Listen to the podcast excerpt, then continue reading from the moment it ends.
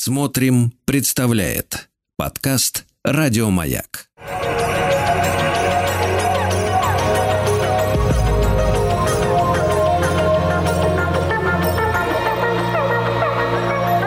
Сотворение умира.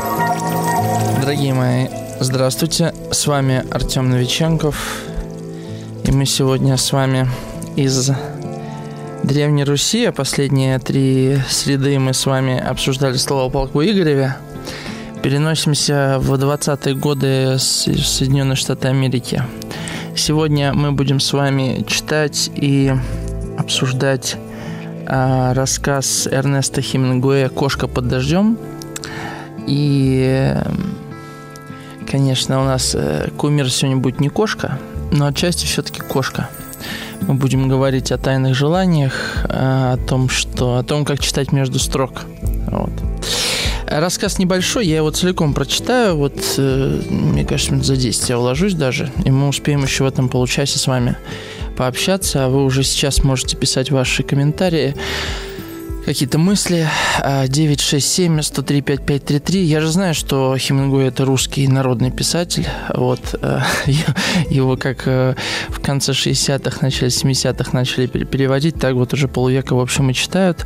И, в общем-то, писатель очень хороший. А, так, «Кошка под дождем». В отеле было только двое американцев. Они не знали никого из тех, с кем встречались на лестнице, поднимаясь в свою комнату. Их комната была на втором этаже, из окон было видно море. Из окон были видны также общественный сад и памятник жертвам войны. В саду были высокие пальмы и зеленые скамейки. В хорошую погоду там всегда сидел какой-нибудь художник с мольбертом. Художникам нравились пальмы и яркие фасады гостиниц с окнами на море и сад. Итальянцы приезжали издалека, чтобы посмотреть на памятник жертвам войны. Он был бронзовый и блестел под дождем. Шел дождь. Капли дождя падали с, пальма, с пальмовых листьев. На посыпанных гравием дорожках стояли лужи. Волны под дождем длинной полосой разбивались о берег, откатывались назад и снова набегали и разбивались под дождем длинной полосой. На площади у памятника не осталось ни одного автомобиля. Напротив, в дверях кафе стоял официант и глядел на опустевшую площадь. Американка стояла у окна и смотрела в сад – под самыми окнами их комнаты, под зеленым столом, с которого капала вода, спряталась кошка. Она старалась сжаться в комок, чтобы на нее не попадали капли. «Я пойду вниз и принесу киску», — сказала американка. «Давай я пойду», — отозвался с кровати ее муж. «Нет, я сама. Бедная киска прячется от дождя под столом». Муж продолжал читать, полулежа на кровати, подложив под голову обе подушки. «Смотри, не промокни», — сказал он. Американка спустилась по лестнице, и когда она проходила через вестибюль, хозяин отеля встал и поклонился ей. Его конторка стояла в дальнем углу вестибюля. Хозяин отеля был высокий старик. «Иль пьеве», дождь идет, сказала американка. Ей нравился хозяин отеля. «Си, си, сеньора, бруто темпо». Да-да, сеньор, ужасная погода. Сегодня очень плохая погода. Он стоял у конторки в дальнем углу полутемной комнаты. Он нравился американке.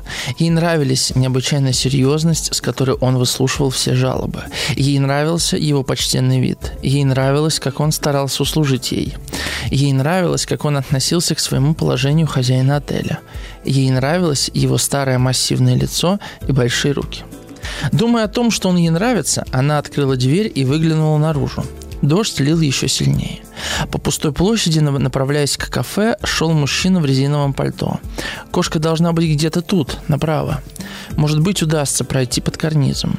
Когда она стояла на пороге, над ней вдруг раскрылся зонтик. За спиной стояла служанка, которая всегда убирала их комнату. «Чтобы вы не промокли», — улыбаясь, сказала она по-итальянски.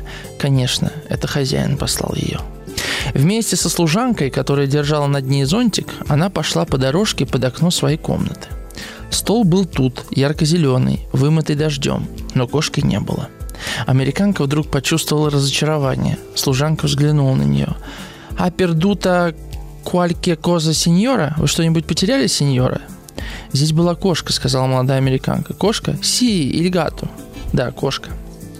«Кошка?» — служанка засмеялась. «Кошка под дождем?» «Да», — сказала она, — «здесь под столом, здесь, здесь под столиком и потом. А мне так хотелось ее, так хотелось киску». Когда она говорила по-английски, лицо служанки становилось напряженным. «Пойдемте, сеньора», — сказала она, — «лучше вернемся, вы промокнете». «Ну что же, пойдем», — сказала американка. Они пошли обратно по усыпанной гравием дорожке и вошли в дом. Служанка остановилась у входа, чтобы закрыть зонтик. Когда американка проходила через вестибюль, Падрона, хозяин, поклонился ей из-за своей конторки. Что-то в ней судорожно сжалось в комок. В присутствии Падрона она чувствовала себя очень маленькой и в то же время значительной. На минуту она почувствовала себя необычайно значительной. Она поднялась по лестнице, открыла двери в комнату. Джордж лежал на кровати и читал – «Ну, принесла кошку?» – спросил он, опуская книгу. «Ее уже нет». «Куда же она девалась?» – сказал он, на секунду отрываясь от книги. Она села на край кровати. «Мне так хотелось ее», – сказала она. «Не знаю почему, но мне так хотелось эту бедную киску. Плохо такой бедной киске под дождем». Джордж уже снова читал. Она подошла к туалетному столику, села перед зеркалом и, взяв ручное зеркальце, стала себя разглядывать. Она внимательно рассматривала свой профиль сначала с одной стороны, потом с другой. Потом стала рассматривать затылок и шею. «Как ты думаешь, не отпустить ли мне волосы?» – спросила она, снова глядя на свой профиль. А Джордж э, поднял глаза и увидел ее затылок с коротко остриженными, как у мальчика, волосами. «Мне нравится так, как сейчас». «Мне надоело», — сказала она. «Мне так надоело быть похожей на мальчика». Джордж переменил позу. С тех пор, как она заговорила, он не сводил с нее глаз. «Ты сегодня очень хорошенькая», — сказал он. Она положила зеркало на стол, подошла к окну и стала смотреть в сад. Становилось темно.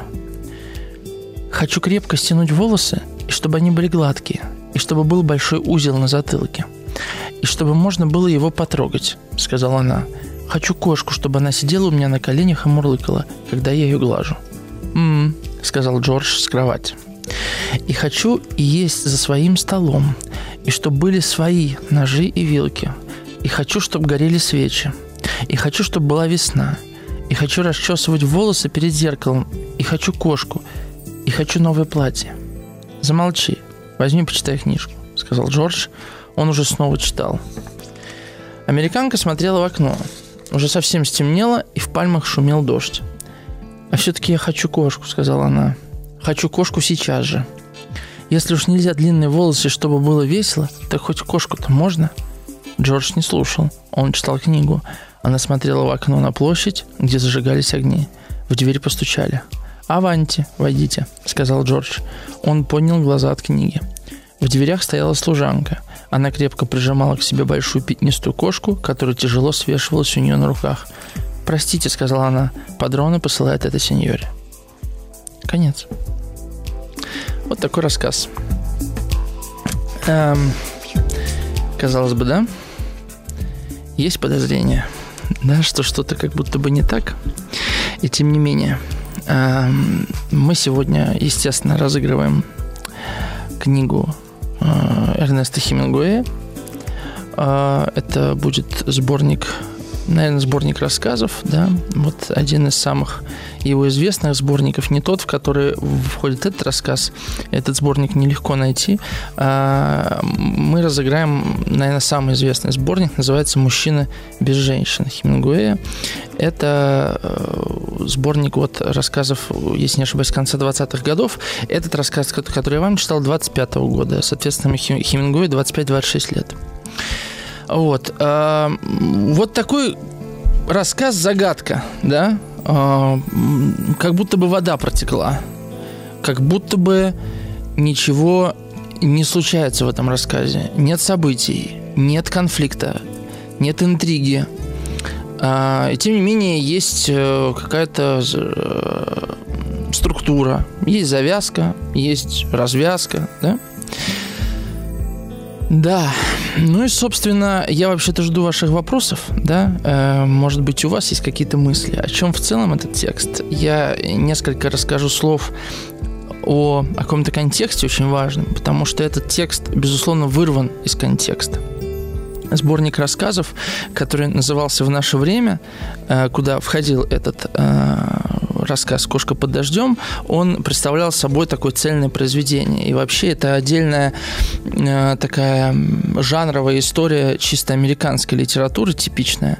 Э, малоизвестный в России автор, но очень важный писатель для поколения Хемингуэя и для Фицджеральда, и для Фолкнера, и для Стейнбека, и для Дос Пасоса. Это Шервуд Андерсон, был такой американский писатель. Э, и он написал сборник рассказов, который назывался «Уайнсбург Огайо». Вот. Его, кстати, недавно переиздали. Я его очень давно читал, когда еще вообще в электронном виде, еще студентом был. Что это за сборник рассказов? Да, кстати говоря, все э, американские писатели, которые получали Нобелевку, Нобелевку и это и Хемингуэй, и э, Фолкнер, и Стейнбек, они в Нобелевской речи упоминали этого Шервуда Андерсона. Ну, меня, конечно, заинтересовало. И я прочитал. Уайнсбург Огайо. Это сборник рассказов про э, маленький городок под названием Уайнсбург, который живет какой-то совершенно обыкновенной жизнью. Это цикл рассказов о разных жителях этого города, совершенно случайным образом связанных через каких-то героев. Ну вот представьте, у вас большая деревня, да, у, кого-то что-то происходит, да, кто-то кому-то в гости пришел, у кого-то там ребенок потерялся, у кого-то там дом надо починить, ну, там, не знаю, кто-то у кого-то соль попросил. И все как друг с другом связаны. Там был один главный герой, он как бы в некоторых рассказах появлялся, и было непонятно вообще до последней фактически страницы, о чем вся эта история. Ну, подумаешь, какая-то жизнь городка, да, какие-то обычные люди. А, конечно, очень яркие типажи, потому что Шервуд Андерсон большой писатель. И только в конце ты понимаешь, что ты главный герой, он сейчас поедет на войну. То есть это вот э, годы 20 века. Как вот война бочком аккуратно входит в жизнь вот этого сонного тихого американского маленького городка. И вот этот сборник Вайнсбург Агай очень сильно повлиял вообще на американскую литературу. Потому что э, вообще, если мы с вами возьмем литературу 19 века, это литература, особенно второй половины, да, литература больших идей. То есть, с одной стороны, была русская литература, которая очень важное такое место занимает в европейской 19 века. Это философское, религиозное какое-то начало. Была там европейская литература, социально ориентированная в большей степени, да. То есть обычно это тексты с сюжетами, с героями, которые решают какие-то большие важные проблемы, да, а, любовные, а, вопросы морали, отношений с Богом, с человечеством и, естественно, с обществом. Там поднимались социальные проблемы, проблемы психологические. Вот какой была типичная литература. А, и, кстати говоря, например, «Моби Дик», да, тоже американский роман Мелвилла 19 века, он тоже, в общем-то, в русле европейской литературы написан. Это литература, э, это роман, поднимающий философские, религиозные вопросы, экзистенциального, конечно, калибра, вопросов человеческого существования. Ну, очень библейский текст. А, и вот в 20 веке формируется новый вообще способ рассказывания историй. Тот текст, что я вам сегодня прочитал, «Кошка под дождем», один из ярких примеров. Не первый, не последний. Потому что без понимания того приема, которым пользуются Хемингуэй и вообще американские писатели, э, сложно вообще эту литературу читать. А какой автор ближе всего к Хемингуэю из русских? Наверное, это будет Чехов. Да? А, как он говорил, люди сидят за столом, обедают, просто обедают, а в это время решаются их судьбы. Собственно, мне кажется, «Кошка под дождем» рассказ абсолютно подходящий под это описание. Что-то тут действительно происходит что-то очень важное.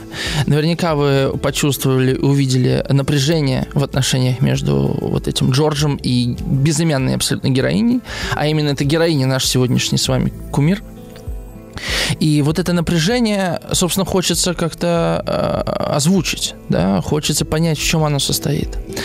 Это такой тонкий прием. Вообще, э, этот сборник в наше время, да, возвращаясь уже к Хемингуэю, был написан под впечатлением от Уансбург Агая, но он э, имел и собственную идею. Кстати, когда он вышел, все самые крупные писатели того времени, американские и Дос Пасос, и Фиджеральд, и Форт Медекс Форт, э, кстати, писатель, который очень важен для американцев, я, например, его никогда не читал, а он постоянно как-то фонит даже в американских фильмах. Это, это странно, да, какие-то писатели у нас на родине прижились, да, как свои буквально. Ну, то есть до Спаса, может, не прижился, но он хотя бы издавался, переводился, а вот э, Форт Медекс Форт, э, такая глыба, она вообще практически незаметна для русскоязычного читателя. Они все этот рассказ очень, э, этот сборник э, отметили. И вот, значит, что это за сборник-то в наше время? Что за наше время? Это, конечно, послевоенное время. А как он был устроен, этот сборник? А Хемингуэй рассказывает о мире, именно о мире, да, вот в обоих значениях этого слова после войны – перед каждым рассказом он а, помещал небольшой отрывок газетного репортажа. Вообще Хемингуэй сам был на войне, если что. Да? Он участвовал в Италии, воевал. Ну и, собственно, «Прощай, оружие», роман а, об, этом, об этом времени. И перед каждым, собственно, рассказом о бытовой жизни, об обычной мирной жизни шел небольшой репортаж с войны. И получался такой контраст, да? Почему важно об этом сказать? Потому что, да, конечно, мы можем э, кошку под дождем обсуждать вот так герметично, никуда в сторону не выходя. Э, и даже несмотря на то, что в этом рассказе, казалось бы, мало информации, этого будет достаточно, но вот помещая рассказ в контекст, тут появляется еще очень важное для этого рассказа и вообще для этого сборника измерения. Это описание того, как какие следы оставляет война в мирное время. Что это за следы? Они очень странные, иногда незаметные. Здесь же ведь про войну э, сказано только вот в первом абзаце, что э, у них был виден из окна памятник жертвам войны. И вот иногда туристы приезжали посмотреть на этот памятник. Это тоже такая деталь, да? Это, знаете, это как люди приезжают в Освенцим да. Кстати, очень есть хороший фильм «Лазница. Австралиец» называется. Я всем очень советую документальный фильм это посмотреть. Это фильм про то, как туристы гуляют по Аушвицу. Понимаете? гуляют, едят бутерброды, слушают гидов и гуляют по Аушвицу, зевают там. Вот это. И это тоже, понимаете, это тоже следы войны. То есть э, задающие важные вопросы. Нам надо забыть войну или нам надо ее помнить и травматизировать это время? Можем ли мы забыть? И вообще, как с ней работать? Это на самом деле вопрос, который э, не имеет э, однозначного какого-то да, ответа. Как нам надо праздновать там 9 мая или как надо вспоминать о Первой мировой? Ну, вы понимаете, о чем я говорю. В общем, Эрнест Хемингуэй в этом сборнике, он показывает, как война влияет на взаимоотношения людей после того, как она уже завершилась. И в этом рассказе есть следы. Мы с вами вместе их э, сегодня отыщем. Я уверен, что отыщем. Вот уже пару комментариев пришло. Я их тогда прочитаю, а потом мы э, уйдем на новости и уже вернемся к э, обсуждению этого текста. Я напомню, сегодня мы разыгрываем от издательства СТ сборник э, Хемингуэя «Мужчина без женщин». Я эту книгу вручу в конце эфира за самый содержательный вопрос или комментарий, поэтому пишите 967-103-5533. Кто только сейчас присоединился, можете в перерыве успеть прочитать рассказ «Кошка под дождем». Я его читал ранее. Значит, из Санкт-Петербурга комментарий от М не подписано, просто больше ничего. Можно прочитать здесь какое-то закрепощение женщины, желания которой воспринимаются как пустой треп. У нее даже имени своего здесь нет. Хорошее замечание, я э, обязательно к нему вернусь. И Дарья из Можайска пишет. Здравствуйте, вы начали читать, и я вспомнила, как мы читали отрывки на уроках английского в университете. С одной стороны, такой простой, незамысловатый рассказ, но такой грустный. Печаль падает крупными каплями, словно дождь, а слушатели выступают в роли кошки. Да, то есть кошка здесь выступает таким неким иероглифом да, э, она как-то связана с э, главной героиней, и через отношение к этой кошке мы как будто бы понимаем отношение героини, так? Ну, это как такая затравка для следующей нашей части разговора.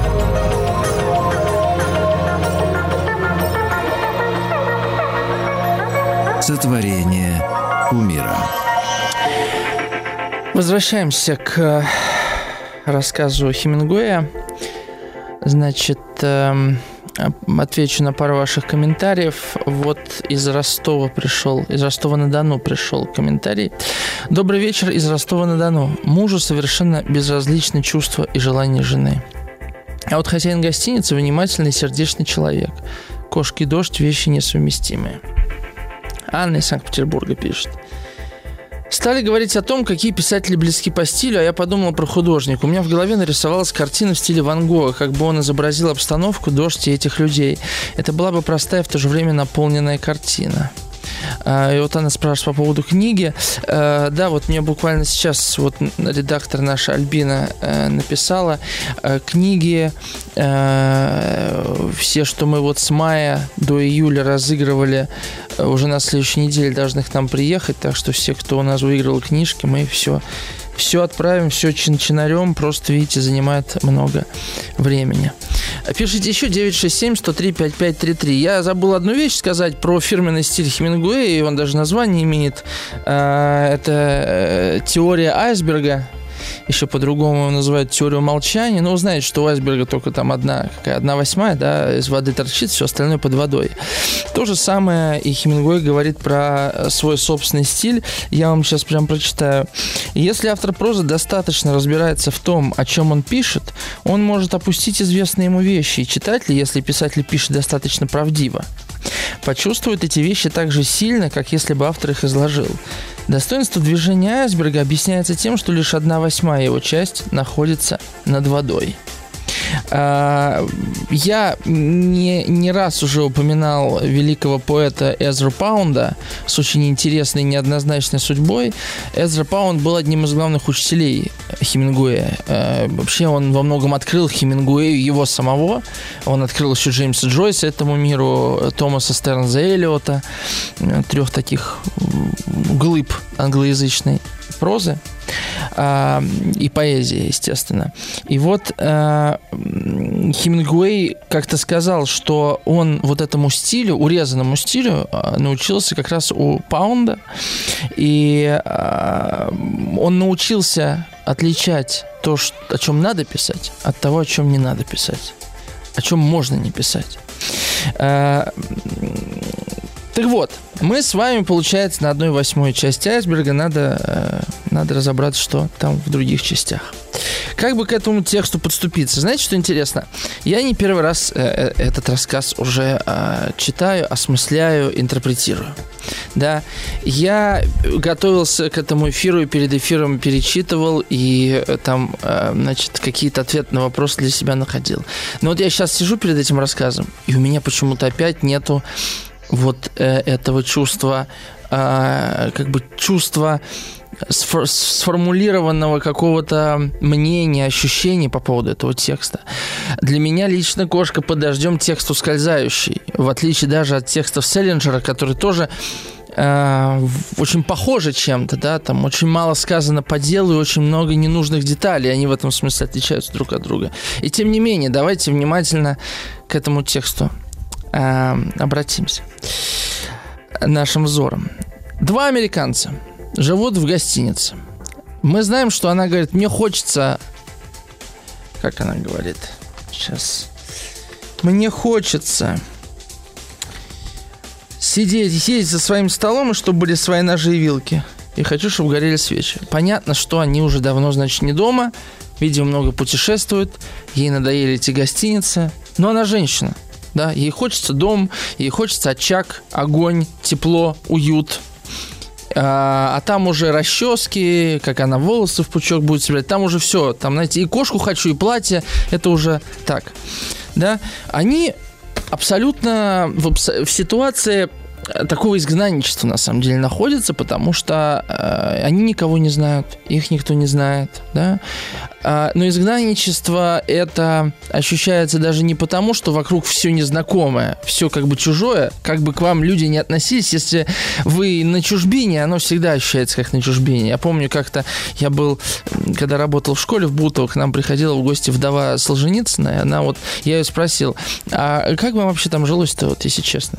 да, за границей в Америке. Она говорит, да очень тяжело жилось, потому что, да, нас там привечали, и, и, как бы ждали и так далее, но не было ощущения вот этой принадлежности, какого-то чувства дома. Ну, я сейчас, конечно, да, просто пересказываю слова. Это так, да, и путь иммиграции, путь э, долгий, долгого путешествия – это тяжелый путь. И, но проблема даже не в этом, а в том, что они о чем друг с другом говорят. Их речь абсолютно информативна. Да? Ну, он говорит ей как он говорит, ты сегодня хорошенькая, да, он говорит. Он говорит ей, спрашивает, ну что, принесла кошку? Давай я схожу, да? Читает книгу. Возможно, он скучает, да? И вот как написала наша слушательница, что мужу совершенно безразлично чувство и желание жены. Ну, согласитесь, муж здесь выведен, прямо скажем, у него имя есть, да, Джордж.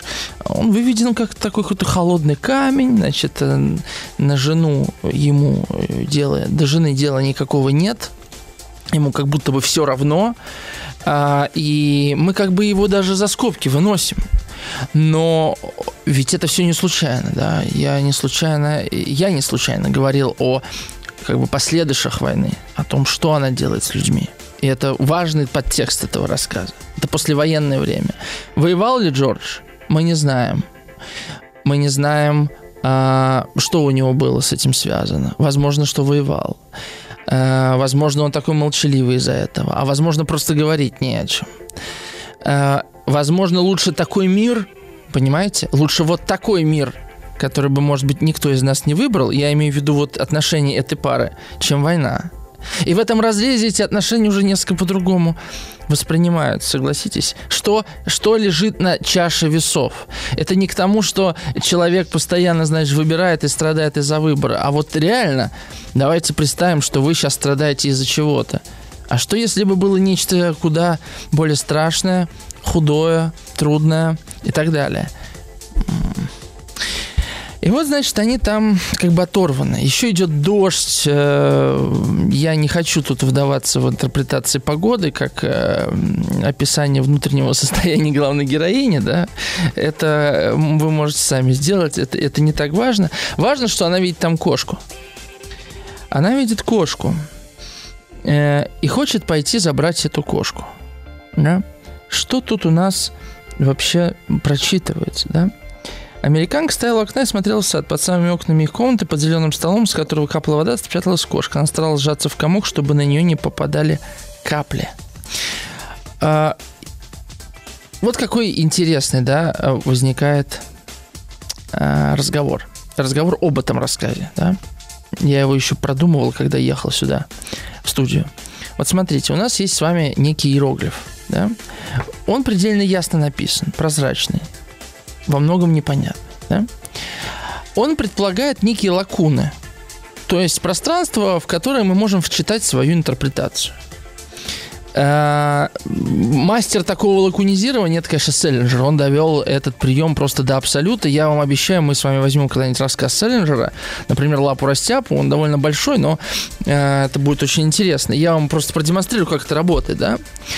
А просто рассказ Селлинджера, он создан для того, чтобы мы находили в рассказе себя. Вообще все рассказы Селлинджера, которые я читал, так устроены. А здесь э, этот текст, он требует какого-то пиетета, что ли. Потому что вот я вижу, что вам очень хочется, ну, из тех комментариев, что я уже прочитал, да, рассказать, что вот женщина, она одинока, муж ее не замечает, вот она увидела кошку, и ей хотелось чему-то пригреться, и как-то, значит, ощутить себя, да, в конце концов. Ведь у нее даже нет имени. Она вообще себе и не принадлежит. Есть муж, он как бы такой столб, он читает, он закон, да, ему можно. А она, она и не имется, да. А, идет под этот дождь. И нам очень хочется прочитать эту историю. Понимаете, да? Она как бы напрашивается. Это история про одинокую женщину, которую не любит мужчина, он ее игнорирует. И мне кажется, что вот такой как бы подход, да, как бы, э, конечно, он имеет место быть, потому что рассказ так написан. С другой стороны, он как будто бы отвлекает нас от чего-то важного. Да? Я надеюсь, что мы до этого важного сегодня с вами дойдем. Э, спасибо, что вы пишете комментарии. Это прям даже как нетипично. Обычно первый час я тут сижу один, как кошка под дождем. Да, вы только потом пишете. Но я прочитаю. Вот э, мужчина, смотрите, э, из Калуги Константин пишет. Добрый вечер. Этот рассказ про то, что близкие люди стали чужими друг другу и не решают свои проблемы, а уходят от них другими разговорами. А по сути, чужие люди идут им на помощь и сострадание. Вот такая интерпретация Константина. Имеет место быть? Да, имеет место быть. Ну вот э, мне все время этого недостаточно, понимаете? Э, иначе иначе, ну, это трюизм сплошной, да. Ну, вот два человека устали друг от друга, э, вот они не знают, о чем поговорить, прячутся в какие-то разговоры ни о чем, да. Но тут как будто бы что-то еще должно быть, разве нет, Константин? Да? Вот очень хочется остановиться на первом этапе и пойти дальше, не правда ли? А, мне кажется, можно идти дальше. А, Марина из Москвы пишет, я думаю, дама ассоциирует себя с этой кошкой, и жалко ей себя, а хозяин отеля ей сочувствует. Я с вами тоже согласен, конечно, да, кошка под дождем, вероятно, сама эта героиня, наш сегодняшний кумир, да, вот она себя узнала в этой кошке, она захотела э, приютить как бы саму себя, да, э, она знает, что муж, может быть, не разрешит. Ну, тут еще интересно то, что в конце притаскивают кошку. А это та же кошка или другая кошка? И вообще имеет ли значение? Э, вообще, с чего мы взяли, что ей с ним плохо? Потому что мне кажется, что вы говорите, что что-то она какая-то бедненькая. Тут ничего не сказано, что ей с нее плохо. Мы сейчас вот с вами уйдем на рекламу. Эм, я после рекламы прочитаю вам одну, даже не цитату, а высказывание Пятигорского. 967-103-5533. Пишите.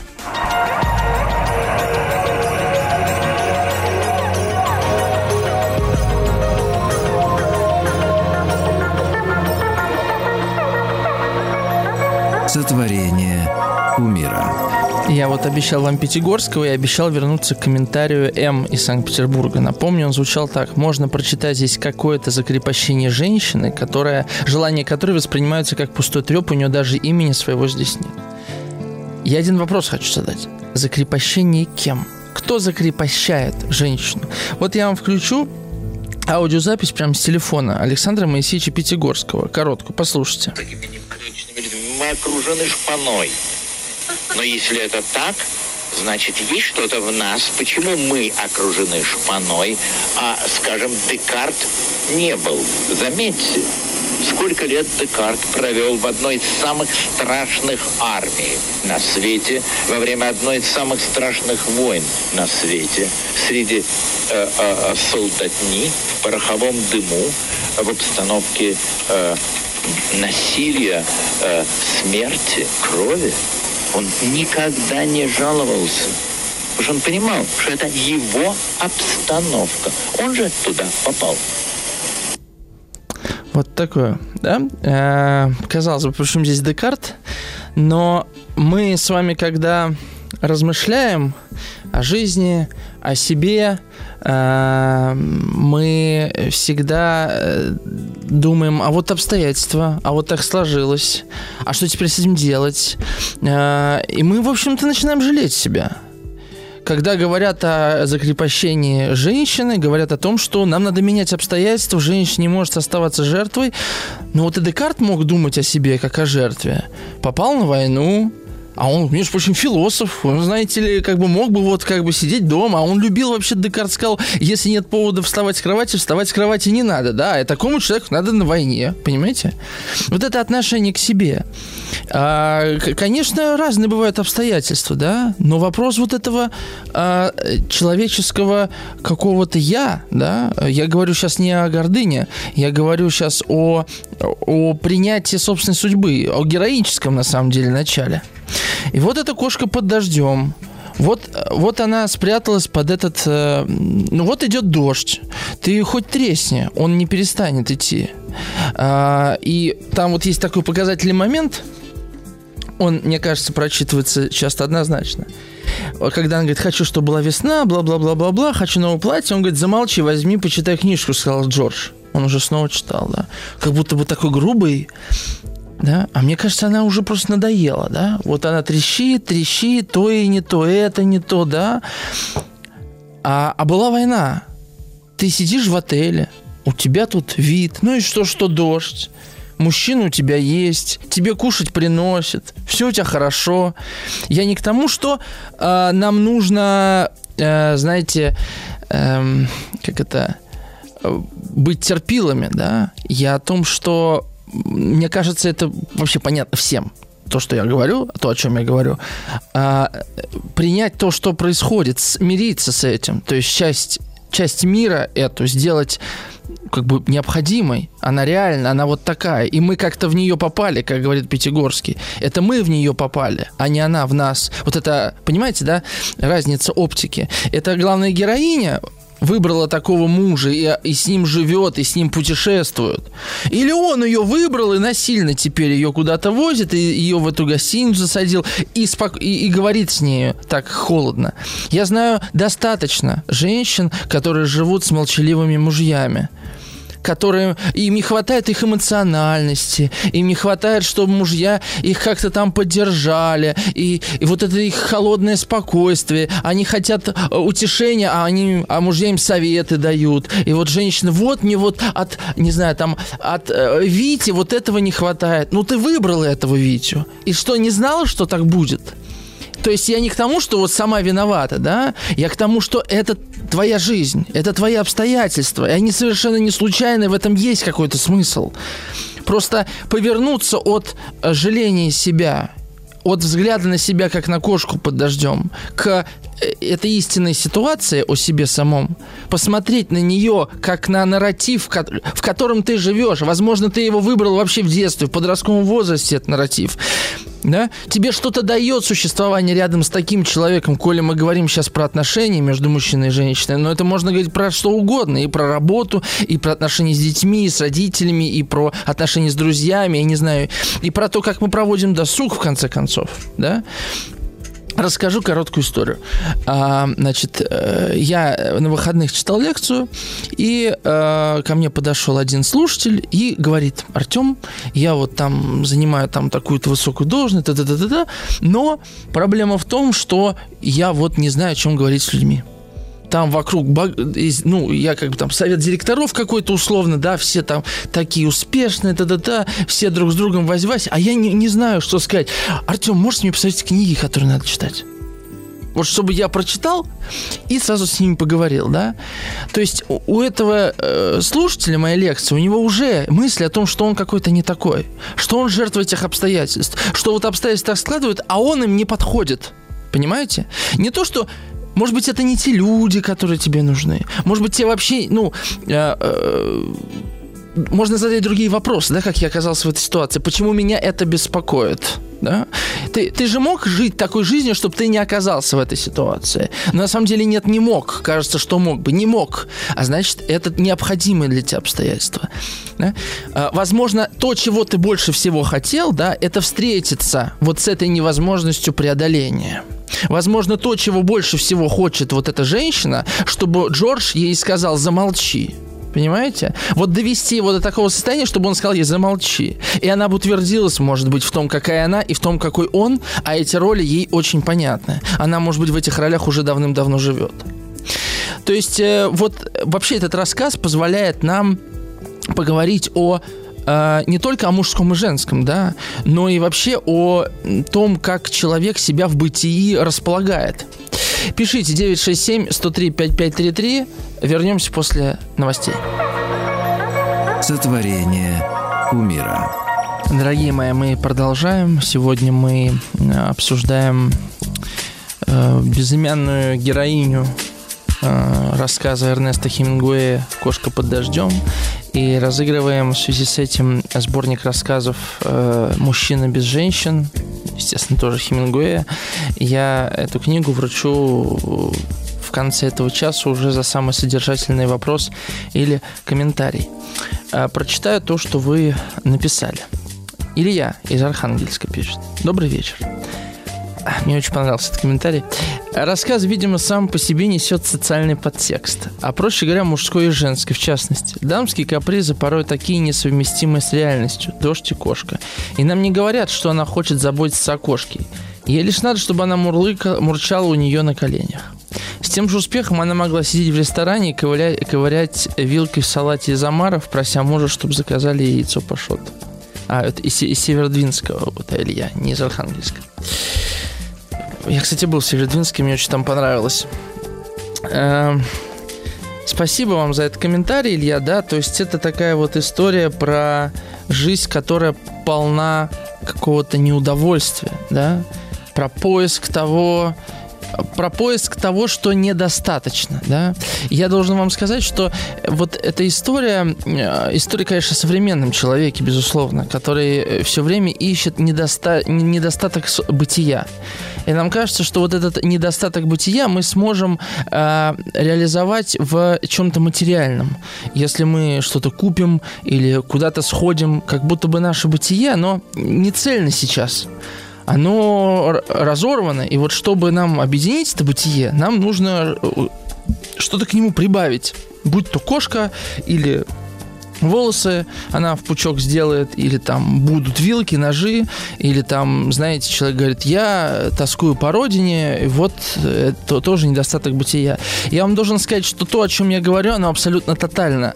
Э, недостаток бытия невозможно, э, то есть будь вы солдат, который э, не может вернуться на родину, или человек, у которого дома, не знаю, разбилась любимая кружка, это совершенно одинаковый недостаток бытия. То есть вот это вот нецельность. И она, естественно, не внешняя, а внутренняя. Потому что, в принципе, цельный человек, он может жить а, абсолютно цельный человек, да, это, наверное, буддийский монах, да, но ему ничего вообще-то в этом смысле не нужно. То, о чем мы с вами э, говорим, это о типе мышления, который э, направлен на э, достижение неведомого удовлетворения. Вот как мне кажется. Для меня этот рассказ об этом. И вот комментарий комментарий э, еще от М да, из Санкт-Петербурга. В рассказе есть одна фраза. На минуту она ощутила свою высшую значимость. Почему женщина вдруг начала внимательно разглядывать себя в зеркале и резко перестала нравиться самой себе? Искала в себе эту самую значимость или что-то другое? Вот смотрите, я вам перечитаю вот этот отрывок э, в самом начале. Американка спустилась по лестнице, и когда она проходила через вестибюль, хозяин отеля встал и поклонился ей. Его конторка стояла в дальнем углу вестибюля. Хозяин отеля был высокий старик. И дальше. Он стоял у конторки в далеком углу полутемной комнаты, он нравился американке. Ей нравилась необычайная серьезность, с которой выслушивал все жалобы. Ей нравился его почтенный вид. Ей нравилось, как он старался услужить ей. Ей нравилось, как он относился к своему положению хозяина отеля. Ей нравилось его старое массивное лицо и большие руки. Это вот абзац. Обратите внимание, мы вообще не знаем, как, как героиня относится к собственному мужу. Ничего об этом не сказано. Мы знаем, как она относится вот к, в общем-то, рандомному служителю отеля. Сколько было уже этих отелей, сколько их еще будет. Она находит в этом, э, как его назвать-то, хозяине, да, ну, слово-то есть, которое метрдотель, не знаю, да, она находит в этом хозяине все то, чего нет мужа. Э, необычайная серьезность, с которой выслушивает жалобы. То есть внимание, да? Э, почтенный вид, э, то, что он и готов услужить, да? Э, массивное лицо и большие руки. Знаете, вот э, у меня были отношения давным-давно с девушкой, и мы встречались довольно долго, больше пяти лет. И все это время было наполнено тем, что она мне говорила о том, чего во мне не хватает. Или то, что ей во мне не нравилось. А, одно, как я, не знаю, какую музыку я слушаю, а, что я играю в компьютерные игры, или что я читаю рэп, или что, как я одеваюсь, да, или даже что я говорю и как говорю, а, что у меня лишний вес, и в конце концов, когда все это изменилось, а я, ну вот, э, я все это менял, понимаете, подстраивался под ее, как бы, представление обо мне самом, да, которое ей хотелось бы. И, но это ни на что не влияло. Она не э, любила меня больше, э, она не хотела со мной больше заниматься сексом, она не была в меня больше. То есть на самом деле вот это э, чувство э, недостаточности меня – оно было нереальным, понимаете? То есть, и, и даже, и, то есть, если ты вот в реальном материальном мире что-то изменяешь, оно никуда не уходит, да? Даже если, ну, в итоге я даже похудел, но это ни на что не повлияло, и мы э, расстались. Мне очень напоминает эту историю. Вот, э, когда ты все время э, находишь в человеке то, чего, чем он быть не может. Вот э, мне тут вспоминается Обломов, конечно. Мы уже говорили об Обломове э, несколько эфиров давным-давно, когда наша передача только началась. Вот это желание найти того, чего нет. Это, знаете, сказка, да? Иди туда не знаю куда, принеси то не знаю что. И это же ведь такая мука, потому что человек не может тебя любить таким, какой ты есть. Понимаете? А ты хочешь, чтобы он тебя любил, потому что ты его любишь. И, э, и что бы ты ни делал, всегда будет что-то, чего в тебе не будет. Хотя бы вот массивное лицо и большие руки. Может, у ее, у этого Джорджа, ну, маленькие руки. И не массивное лицо. Он с этим уже ничего не сделает да, и вот мне почему понравился комментарий Ильи по поводу кошки, да, что кошка-то ей не нужна, чтобы за ней ухаживать, а нужна, чтобы она сидела и мурчала на коленях. Это очень похоже на правду, что э, на самом деле то, чего мы ищем для того, чтобы вот собрать свое бытие, мы на самом деле не собираемся для этого ничего сверх, э, никаких сверхусилий прилагать. Мы хотели бы, чтобы это просто было, и чтобы мы также дальше не замечали, как мы не, не замечаем все то, что у нас и так сейчас есть. Вот я не знаю, это негативный тип мышления или не негативный, не знаю, как его назвать, да, но это вот э, чувство неудовлетворенности, такое тотальное. И э, и тут, конечно же, мы можем вчитывать какой-то сексуальный подтекст или любовный подтекст, что вот ей вот этот хозяин понравился, что-то в нем такое было. А на самом деле, как и в этом рассказе, может быть, все, он просто хорошо выполнял свою работу.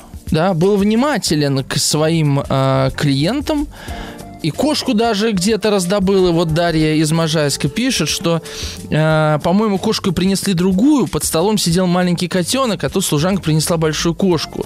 Этим подарком, думаю, хозяин гостиницы выражал свою симпатию безымянной даме, которой он даже, которой он тоже нравился. Да? Вот. Э, симпатия, симпатия, а может быть просто, да, вот, э, я могу, я сделал. Да? И дальше тут еще чуть ниже по тексту э, то, на что обратил э, внимание наш другой радиослушатель.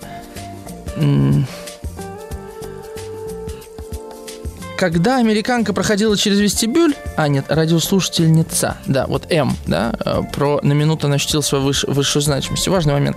Когда американка проходила через вестибюль, подрон и поклонился ей за своей конторки. Что-то в ней судорожно сжалось в комок, да, как кошка в присутствии падрона она чувствовала себя очень маленькой и в то же время значительной. На минуту она почувствовала себя необычайно значительной. Почему кошка? Да? А, кошкой быть очень хорошо, потому что ты не несешь никакой ответственности, а за тобой все время ухаживают. Тебя кормят, тебя вычесывают, тебя гладят.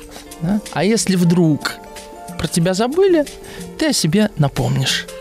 Вот у Влада есть кот, я про него много знаю историю уже.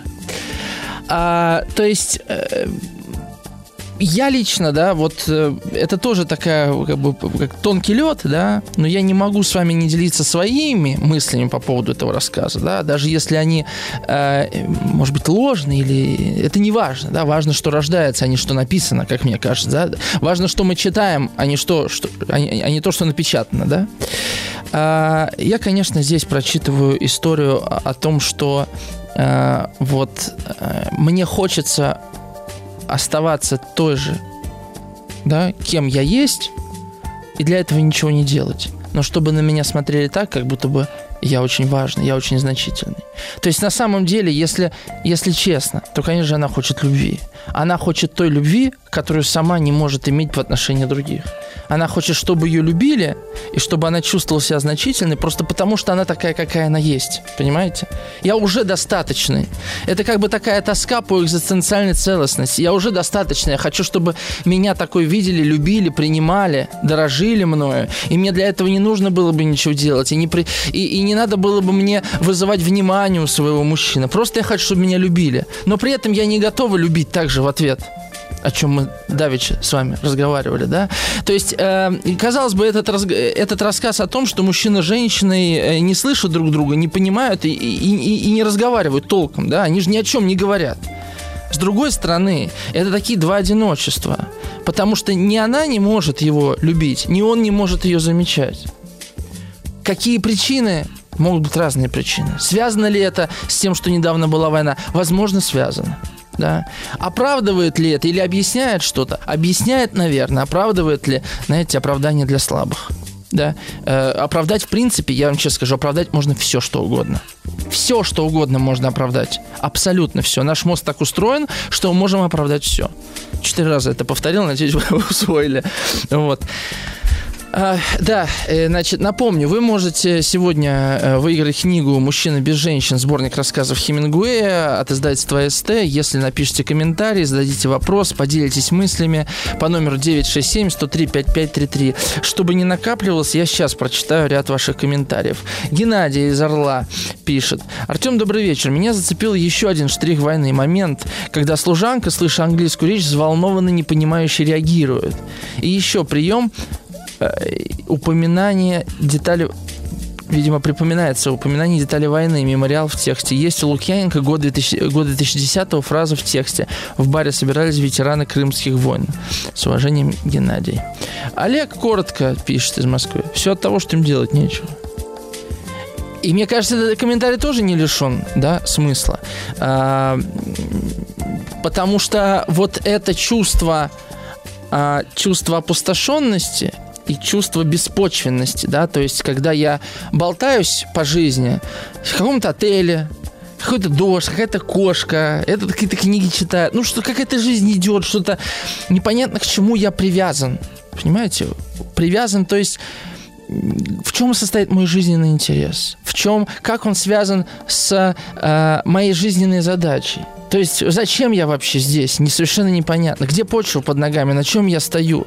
Конечно, э, и мне кажется, вот тут эффект войны особенно ощущается. Потому что а о чем говорить э, после войны? О чем жить после войны? Это большой вопрос для людей. Он всегда таким был, всегда стоял. И э, обычно на этот вопрос государства дают ответ, да, такой общий. Но для каждого человека и в мирное время он всегда существует. К чему я прикреплен? К чему прикреплен? А, и вот это что, делать нечего. Это не просто потому, что э, вот они бездельники такие, а потому что нету понимания, чем заняться, понимаете? Потому что когда человек знает, зачем он здесь, зачем он живет, просыпается в конце концов. И, и если он что-то не делает, то ему хотя бы как вам сказать, это совершенно другое чувство, да, чувство невозможности быть собой а не чувство непонимания, кто я. Да? Но чаще всего это, конечно, это же и дары проклятия, когда ты знаешь, зачем ты здесь, да, и ты это делаешь, потому что не можешь не делать, и в этом твой путь. Так, прочитаю еще ваши комментарии. Вот Марина из Северной Осетии пишет. Здравствуйте. Мне напомнил эпизод из «Войны и мира». Кто о чем, а я опять о Толстом. Помните, когда Ростов, Николай Ростов решил впервые в жизни помолиться? Он просил о чуде, чтобы его запутанная ситуация как-нибудь сама разрешилась. И в следующую минуту ему приносят письмо, из которого он узнает, что то, о чем он просил, произошло. Правда, Николай увидел в этом лишь забавное совпадение, но это как раз усиливает месседж.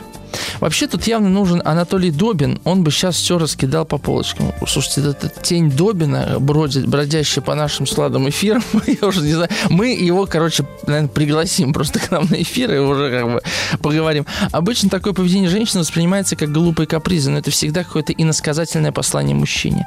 И оно не относится ни к чему вовсе, это только про содержание отношений. Кошка здесь символ. Кошек выбирают те, кто нуждается в ласке. А почему она себя рассматривает? Женщина всегда ищет причину в себе. Артем, Артем, Артем, а почему вы решили, что она не может любить сама? Ну, я об этом не то, что не может любить, да, она не может любить цельно, да, она не может э, любить жизнь.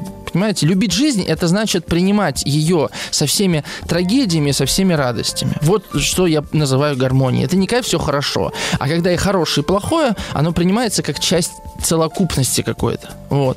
И когда нет такой любви к жизни, то очень сложно и человека любить, потому что человек тоже не идеален. Я, во всяком случае, ни одного не знаю человека. Я, может, встречал, но ему было уже за 80. Да, это, это он дошел до этого, да. Вот. А пока мы вот молоды и сердиты, так скажу, да, э, мы, мы все время мы, мы все время в этой борьбе, да. Иногда нас захватывает гнев, иногда мы э, грустим, иногда мы себя жалеем, э, и так уж мы устроены, и не всегда у нас хватает сил в моменте вот это осознать и выбраться из этого, да. А когда ты, например, очень сильно устал или ты болеешь, вот работать с этими состояниями еще сложнее. Вы, вы понимаете, о чем я говорю? А, она может любить, но может любить только вот так, понимаете? Может любить только с чувством недостаточности. Наверняка многие из вас встречались с такой любовью. Вот э, вроде любит тебя человек, но, но недостаточно. Не то, что для тебя недостаточно, а он сам не может тебя полюбить целиком. Потому что из жизни он все время, в жизни для него что-то не то. Жизнь не идеальная, да. Обычно такие люди и идут э, менять этот мир. Насколько этот мир удается людям поменять. Виктория уже третий эфир подряд нам про ведьм пишет. Привет, э, пишет. Добрый вечер. Вот же ведьма, ваша бывшая. Нет, она не была совсем ведьмой. Нет, совсем нет. А, Сергей из Иванова пишет. Да, Добина интересно было пригласить к вам, он бы добавил оптимизма в том числе. А у меня какой-то очень пессимистский да, разговор получается. А, Женя захотелось пошутить. Удобен эксклюзив Force Eleven Show. Ага. Ну, получается, мы коллеги. Можете к нам прийти, правильно? Мы обсудим этот вопрос. У нас был вообще план с Ладом как-то сделать серию значит, эфиров с э, ведущими «Маяка», но мы поняли, что э, многие не готовы будут с нами говорить откровенно и прямо, а тогда теряется смысл, понимаете. Это вообще большая проблема для нашей радиопередачи, потому что мы хотим, чтобы наш гость говорил с нами откровенно и говорил от души, да. А обычно нам приходит не человек, а ученый, не человек, а, не знаю, там, писатель, художник, и вот за этой маской теряется э, как бы все самое важное, как мне кажется. Из чего вообще, собственно, и растет эта ученость или творчество, или, я не знаю, любая другая сфера жизни эм, такая подмена происходит. Ничего с этим не поделаешь, увы. Но иногда происходит чудо, и да, иногда люди с нами говорят откровенно. Это всегда очень радует. Так, э, вот и полчаса пролетели, да. Э, пишите 967-103-5533. Сегодня мы разыгрываем сборник рассказов э, Эрнеста Хингуэ «Мужчины без женщин». В конце эфира я выберу самый содержательный, автора самого содержательного интересного комментария, а в следующем получасе мы с вами, собственно, еще поговорим об этом тексте.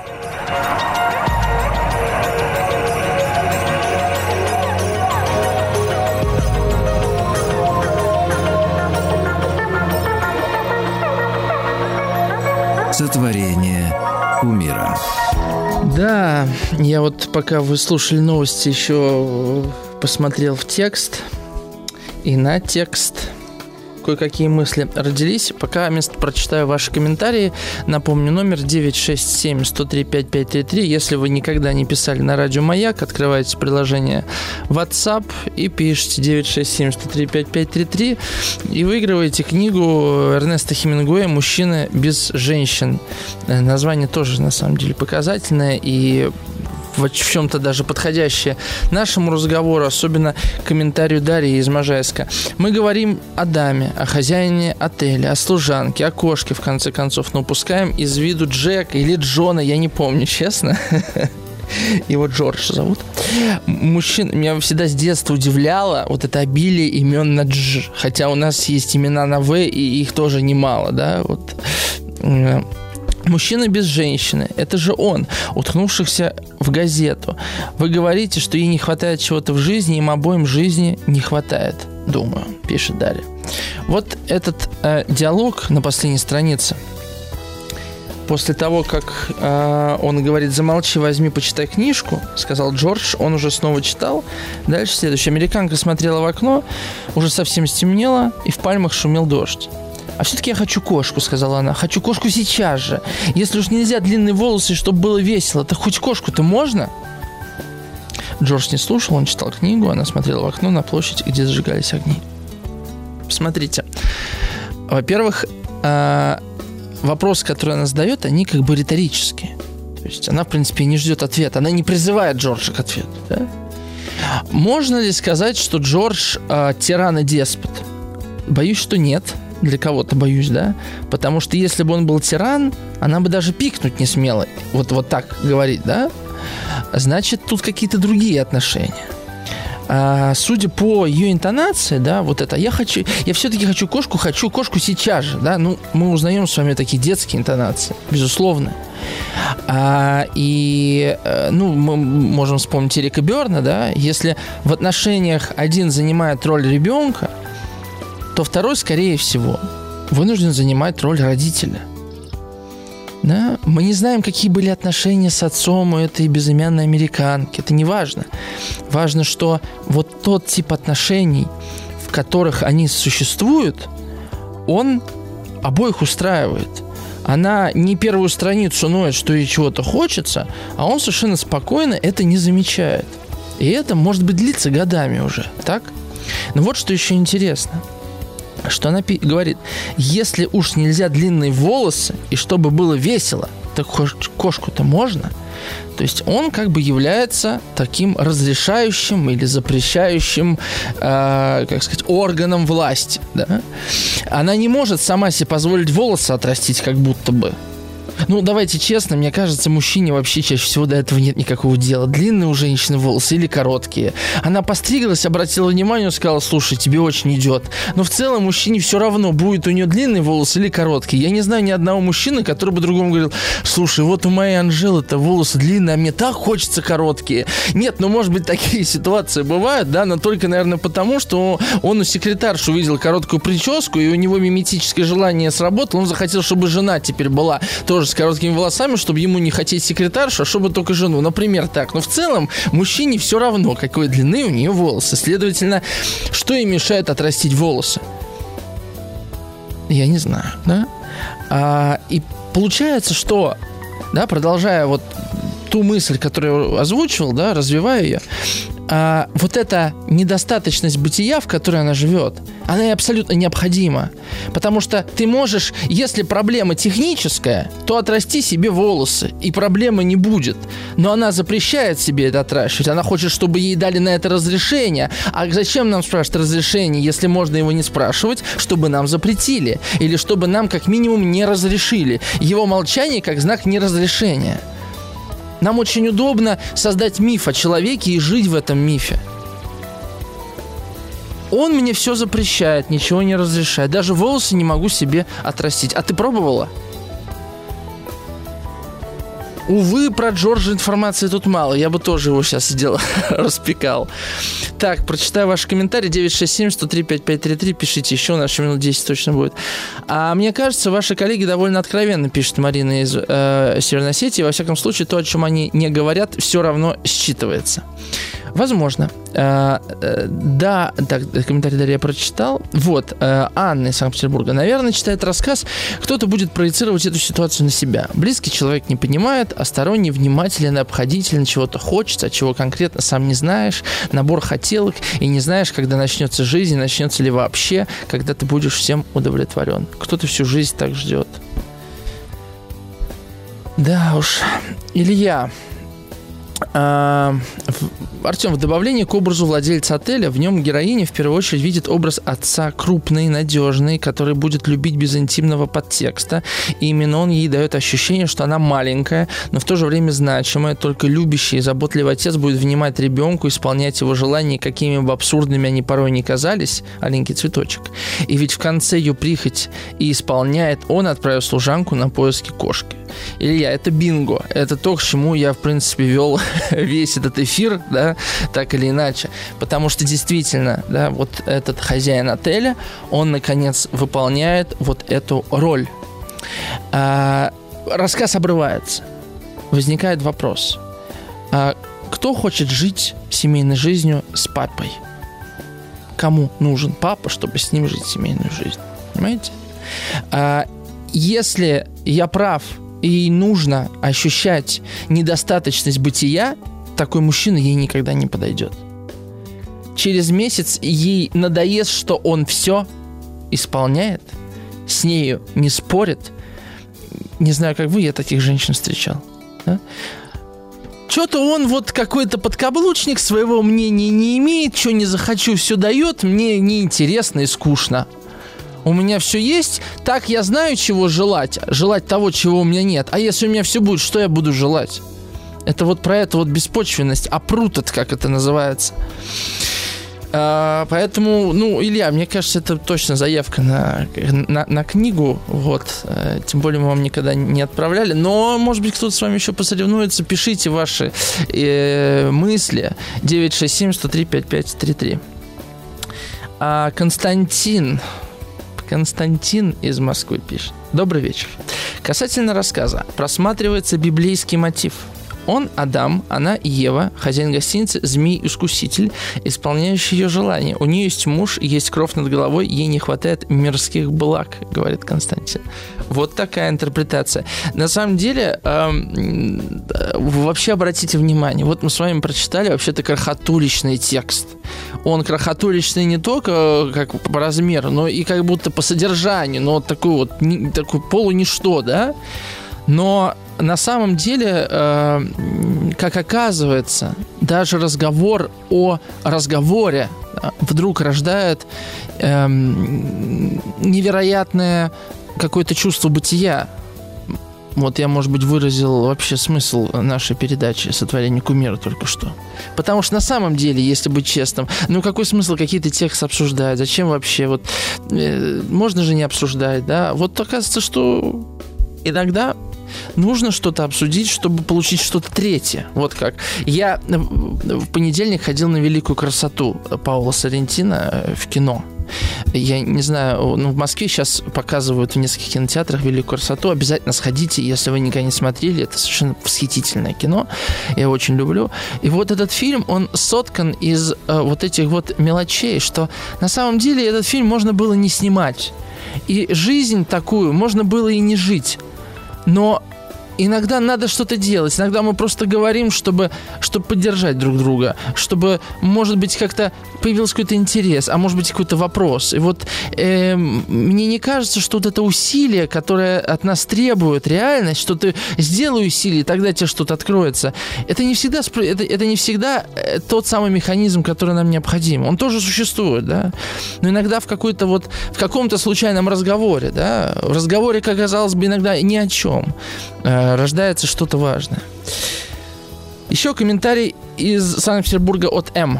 А я попробую покопать дальше в направлении отождествления героини с кошкой, хотя этот подтекст вы и так уже достаточно осветили, но добавлю еще немного. В начале истории кошка сжимается в комочек и выглядит беззащитной. И этот образ беззащитной кошки и начинает всю эту цепочку ее размышлений о том, чего ей не хватает.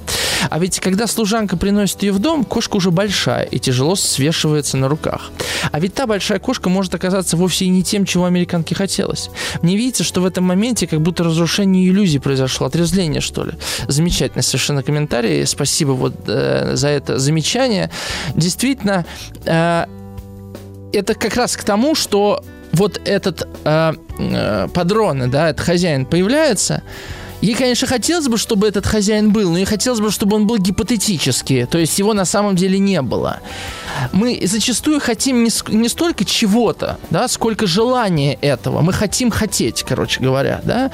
И мне, может быть, не так нужен новый iPhone, сколько мне нужно хотеть этот iPhone. Именно поэтому, приобретя этот iPhone, я могу чувствовать разочарование, потому что я желания лишился, а на самом деле я его не хотел. То есть вот это вот желание чего-то желать, а это на самом деле тоска по смыслу. Тоска по смыслу, потому что мы больше ничего на самом деле желать не хотим. Мы только одного хотим желать. Знать, зачем мы здесь. Она и порождает такие желания. Вернемся после рекламы.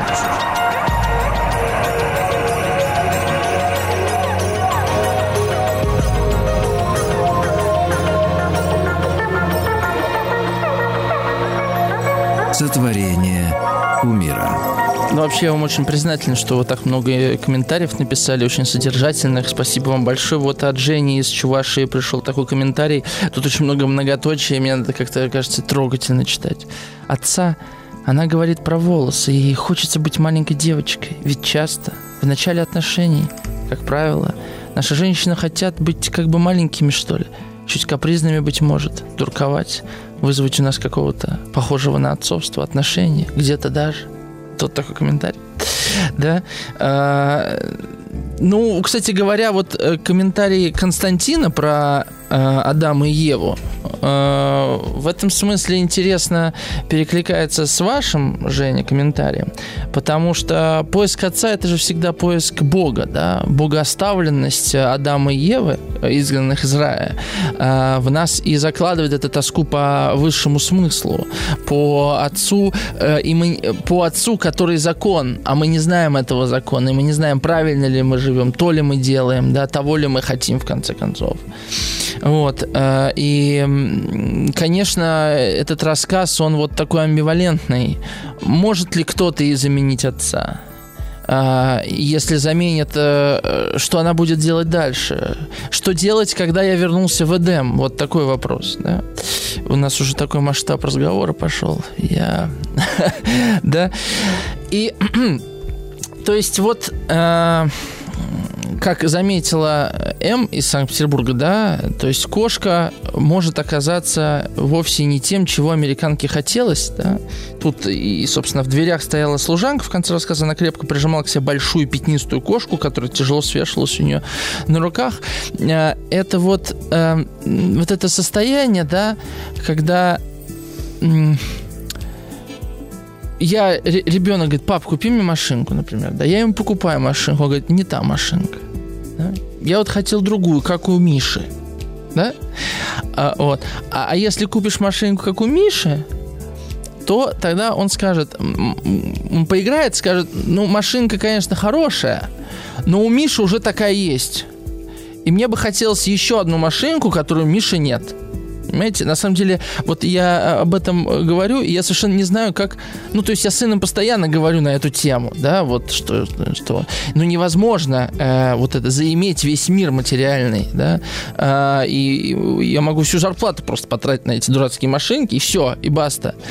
Э, и вот это... Э, кто-то вырастает, понимаете, возможно, взросление связано именно с этим, да, с принятием того, что мир можно объять только внутри себя самого. Свой собственный мир заиметь можно. А внешний мир объять его нельзя. Он всегда будет недостаточен. И если ты видишь себя э, только как мерила э, вот, достатка материального мира, то ты всегда будешь несчастен, конечно. Ты всегда будешь страдать от того, что чего-то у тебя нет. Могут ли мои слова э, дойти до чего-либо сердца, я не знаю. Да? Вот. Эм, но попробовать... Э, тут же надо не отказываться от материального мира, понимаете, а просто обратиться в себя. Попробовать найти альтернативный мир в себе. Только тогда материальный мир перестает иметь такую большую важность. Спасибо вам большое за этот разговор. Книгу я все-таки решил э, отправить Илье. Илья с вами свяжется, наш редактор Альбина. Э, спасибо вам всем за внимание. До новых встреч. С вами был Артем Новиченков. Берегите себя, э, старайтесь поменьше себя жалеть и ищите Эдем в душе своей. До свидания.